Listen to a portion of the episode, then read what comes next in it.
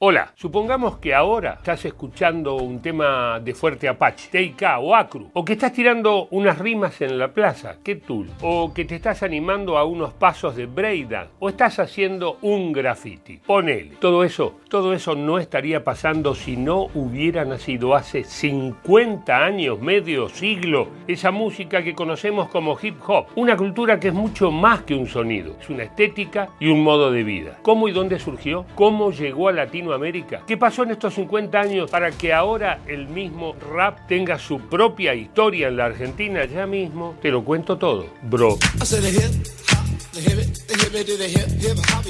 El hip hop nació hace 50 años en el Bronx, un distrito marginal de Nueva York. Pero ¿en qué contexto? Como la cultura afroamericana estaba vedada en muchos lugares, las comunidades comenzaron a organizar las icónicas block parties, las fiestas de la cuadra, donde la gente se juntaba a bailar directamente en la calle. At one time, the Bronx was a thriving community. Towards the end of the 60s, that started to change. Businesses moved out, crime moved in. People were left with an overwhelming sense of fear and hopelessness. Una noche de 1973, DJ Cool Herc montó una fiesta y notó que la gente movía más el esqueleto durante las partes instrumentales de sus vinilos. Así que decidió usar dos bandejas para reproducirlas y cuando una se estaba terminando, disparaba la otra, la sincronizaba y la gente como loca seguía bailando. Herc's style catches on, not just with b-boys, but with MCs who use the break to pick up the mic. He talks now with the rhythm. He rhymes a little bit here and there. Just, you see the development start. Pero la pregunta es, ¿cuándo aparece el rap? Al DJ mezclando estas partes instrumentales se le suma un maestro de ceremonias, un MC, que sugería pasitos de baile y hacía chistes entre rimas. Diferentes DJs, como el legendario Grandmaster Flash, armaban sus grupos de maestros de ceremonia y se enfrentaban entre sí a ver cuál era el más locuaz precursores de las batallas de freestyle. También estaba Grand Bizarre Theodore, un DJ que mientras su madre lo retaba en la habitación para no seguir escuchándola, hizo algo que iba a cambiar la música. Movió el disco que estaba escuchando de un lado a otro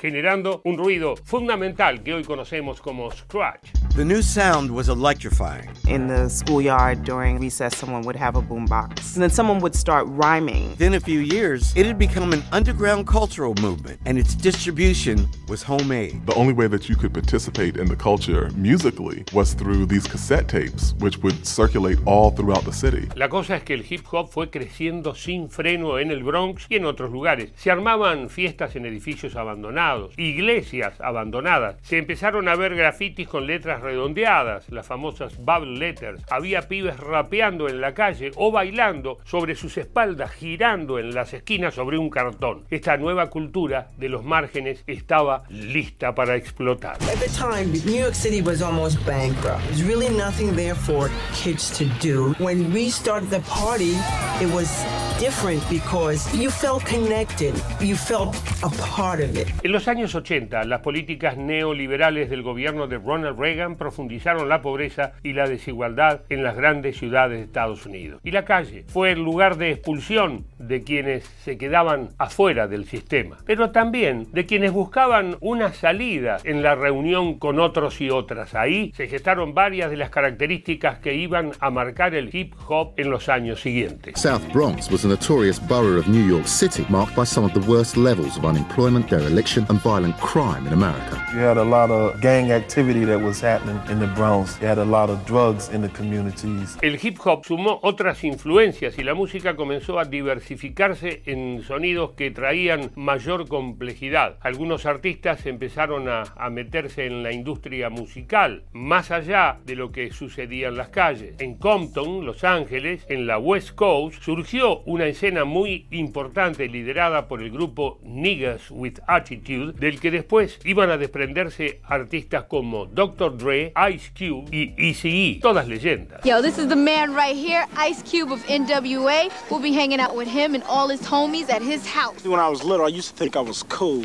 I kind of still think I'm cool for the things, and you know, I'm handle all this showbiz and whiz, you know. What does NWA stand for? Niggas with attitudes, of course. You knew that. Estaba claro para ese momento que el hip hop ya no era solo del Bronx. Además de la escena combativa que surgió de la otra punta del país, aparecieron artistas en otros barrios, en otros lugares neoyorquinos, como The Notorious Big en Brooklyn o Nas en Queens. Y ahí sí, el hip hop se volvió masivo. Arrasó.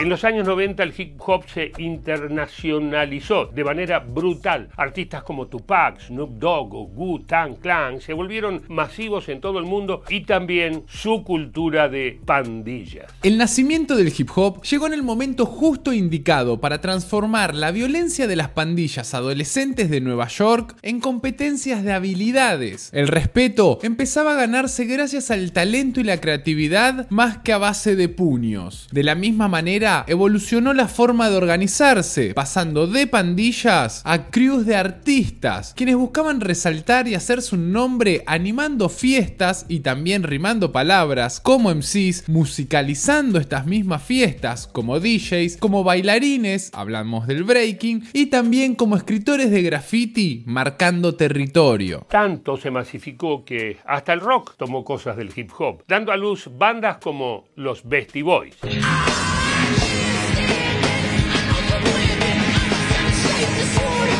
Los 2000 fueron los años del reconocimiento y el prestigio. Eminem vendió 10 millones de discos, hizo películas, ganó premios Grammy. El hip hop había saltado todas las barreras. And the Grammy goes to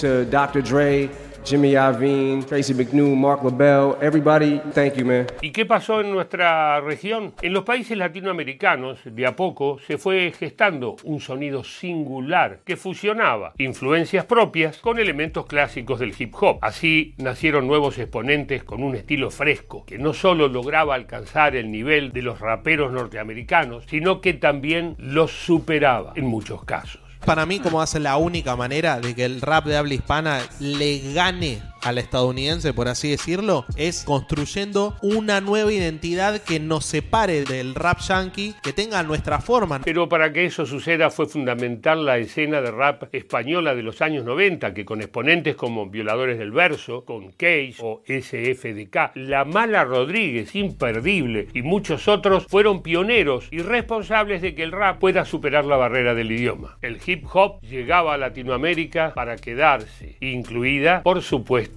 la Argentina. Si tengo que hablar del surgimiento del hip hop en Argentina, tengo que remontarme a fines de los años 80. Bandas como Los Adolfos, por ejemplo, una banda verdaderamente pionera en nuestro país hablando de hip hop o de rap. Años después empiezan a surgir grandes grupos como Ilia Curiagan de Valderrama, después el Sindicato Argentino de Hip Hop, Crew más adelante, Actitud María Marta unos años después, distintas etapas que si bien no es un año concreto, sino son varios, terminan armando como un hilo conductor de inicio y de fortalecimiento, crecimiento del hip hop en Argentina, que luego a través del freestyle y otras cosas terminaría de explotar por los aires. Para finales de los años 90 el hip hop comenzaba a formar su identidad en Argentina, su propio lenguaje, digamos. Aparecieron los compilados Nación Hip Hop y Nación Hip Hop 2 y decenas de publicaciones como el mítico fanzine Moshfit Pose. Ya en el siglo XXI el hip hop es uno más de los grandes géneros musicales del mundo, tanto en Estados Unidos, donde nació, y en particular en Argentina. Es un sonido que atraviesa géneros, estilos y clases sociales. Internet y los home studios abrieron un mundo de posibilidades y hoy el rap y el hip hop viven en todos los rincones del país. Desde el Bronx, el hip hop pasó por Fuerte Apache y llegó hasta la boca. A mí en la calle me conocen como el hip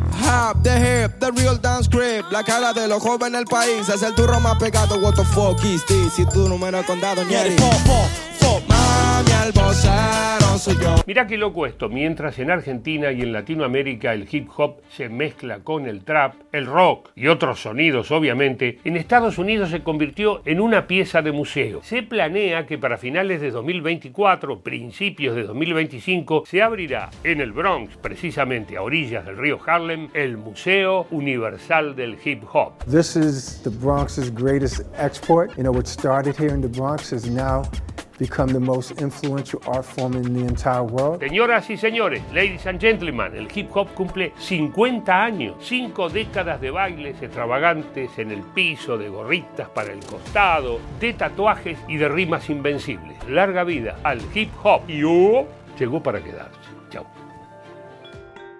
Si te gustó el informe, no lo dudes inmediatamente, ya mismo, inmediatamente, como te dije. Suscríbete a nuestro canal de YouTube y no te olvides de activar la campanita, así te enterás de todos los videos que vamos subiendo.